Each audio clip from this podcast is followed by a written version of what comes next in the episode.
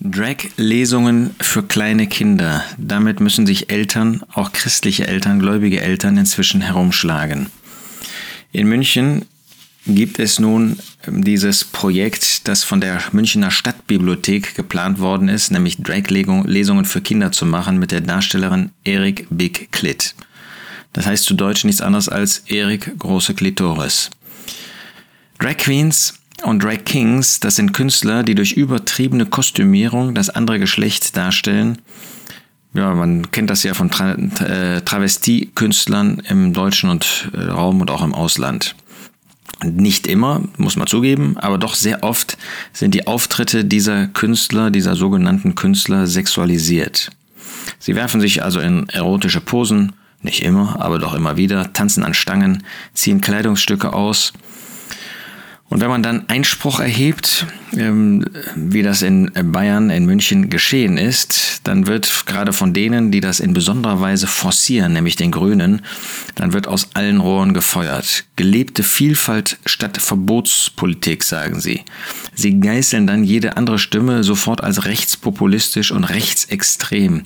Mit diesem Totschlagargument, das sind ja Nazis ja, ähm, der oder die, man weiß ja gar nicht mehr, wie man die nennen soll, Künstler, ähm, ruft dazu aus, auf, hab den Mut dazu, Queerness und Fluidität als Tool zur Befreiung zu sehen. Keiner ist in seiner zugeschriebenen Rolle wirklich äh, glücklich. Queerness ist eben das Ausleben von ähm, einer Form der Sexualität, die eben nicht der, der Norm entspricht, wie sie in dieser Gesellschaft über viele Jahrhunderte normal war. Ich rede noch gar nicht von der Bibel, da kommen wir gleich drauf. Fluidität, das ist ja der Gedanke, dass man heute so und morgen so empfindet und dann eben auch heute so und morgen so ist. Damit müssen wir uns als Christen, auch als Eltern im christlichen Bereich inzwischen herumschlagen. Wir wollen noch einmal, das ist ja jetzt nichts Neues, überhaupt nichts Neues, aber wir wollen noch einmal die biblische Grundlage uns vor Augen führen.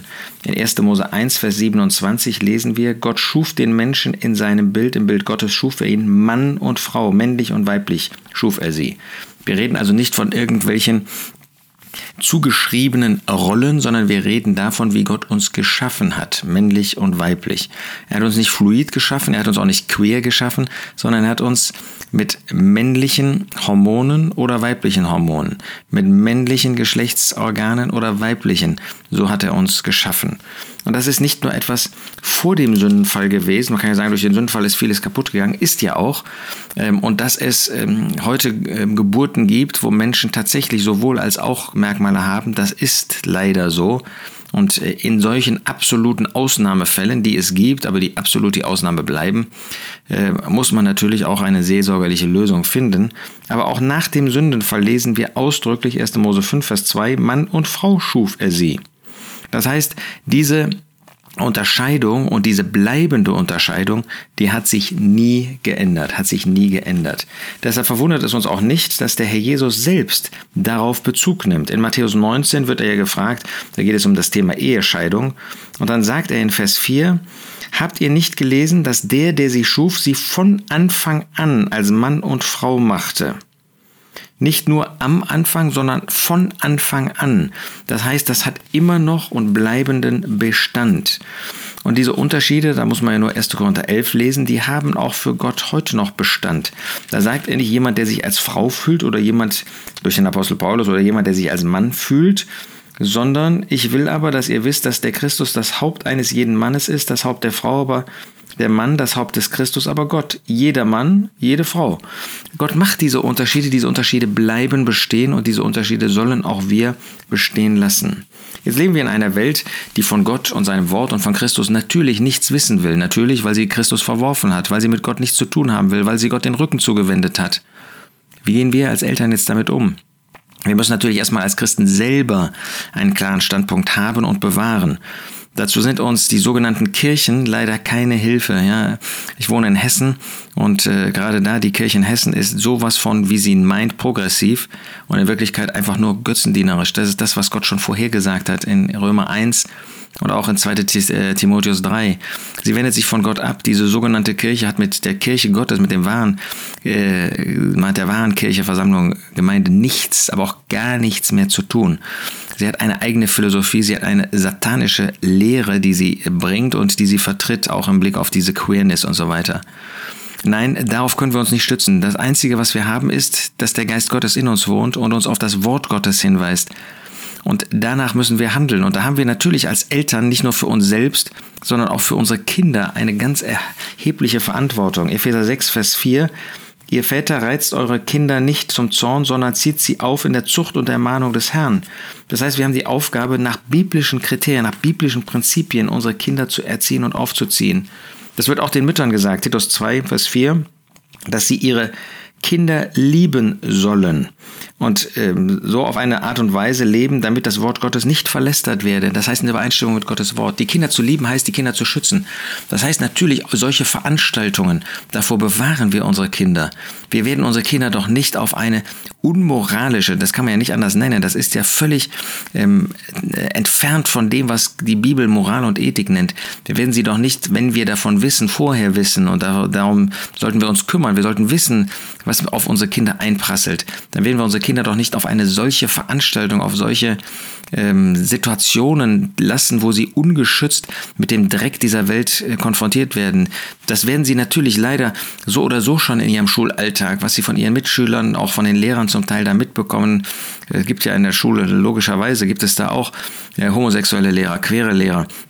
Und ähm, dem können wir unsere Kinder nicht entziehen ähm, letztendlich, ja, sie werden das in der Gesellschaft auch lernen, aber Kinderseelen sind eben noch ungeschützte Seelen. Sie werden mit ähm, Gefäßen im, in 4. Mose 19 verglichen, die keinen Deckel haben, die also noch nicht gefertigt, gefestigt sind. Und da müssen wir umso mehr sie schützen. Schützen heißt, dass wir ihnen erstens die biblische Belehrung zuteil werden lassen, dass wir ihnen zeigen, was die biblische Moral, die biblische Ethik auch im Blick auf Mann, Frau, Kinder, Eltern, ähm, Sexualität ist. Äh, Kinder sollen zuerst das Gute lernen. Das sollen sie bei uns zu Hause lernen. Da sollen sie die biblische Belehrung haben. Da müssen wir auch Mut haben, über diese Dinge zu sprechen. Und zwar so zu sprechen und auch zu der Zeit zu sprechen, wo es noch wenig Scham da gibt, wo man kaum noch dann irgendwann mit den Kindern darüber reden kann. Aber zweitens wollen wir sie schützen, wenn wir das mitbekommen. Und da müssen wir Mut haben, müssen wir einstehen. Auch mal ähm, Entscheidungen treffen, ähm, die vielleicht äh, unkomfortabel sind, wo wir auch mal ähm, wirklich manns genug sein müssen vor den Lehrern, uns dann auch zu rechtfertigen. Schützen wir unsere Kinder oder äh, wollen wir sagen, wir konnten ja nichts machen? Doch, hätten wir tun können. Wir haben die Verantwortung. Wir sollen uns vor unsere Kinder stellen. Denk mal an die Situation von Amram und Jochebed, von Mose. Was haben die Eltern gemacht? Sie haben ihren Sohn geschützt. Sie hätten ja auch sagen können, können wir nichts machen, ist halt im Nil gelandet. Haben sie das getan? Haben sie nicht, sondern sie haben Verantwortung übernommen. Und das wollen wir auch im Blick auf unsere Kinder. Sind unsere Kinder nicht das Wertvollste, was Gott uns anvertraut hat? Und das nur für eine gewisse Zeit. Also wollen wir in einer Weise verfahren. Wollen wir sie lieben, lieb haben, in einer Weise, dass wir den Schutz um sie herum bilden, des Wortes Gottes von Christus und sie so auf einen guten Weg weisen. Weißt du, was läuft bei deinen Kindern? Sprichst du mit deinen Kindern? Hast du vorher möglichst eine Ahnung, was auf sie zukommt? Dann schütze sie, soweit du das kannst. Wir können unsere Kinder nicht vor der Welt bewahren. Früher oder später müssen sie alle in die Welt gehen. Und dann müssen sie Schritt für Schritt lernen, damit umzugehen und gewappnet zu sein. Aber ungeschützte Kinderseelen für diesen Dreck, in diesen Dreck hineinzulassen, dafür haben wir eine Verantwortung und die wollen wir in Treue und Gehorsam auch wahrnehmen.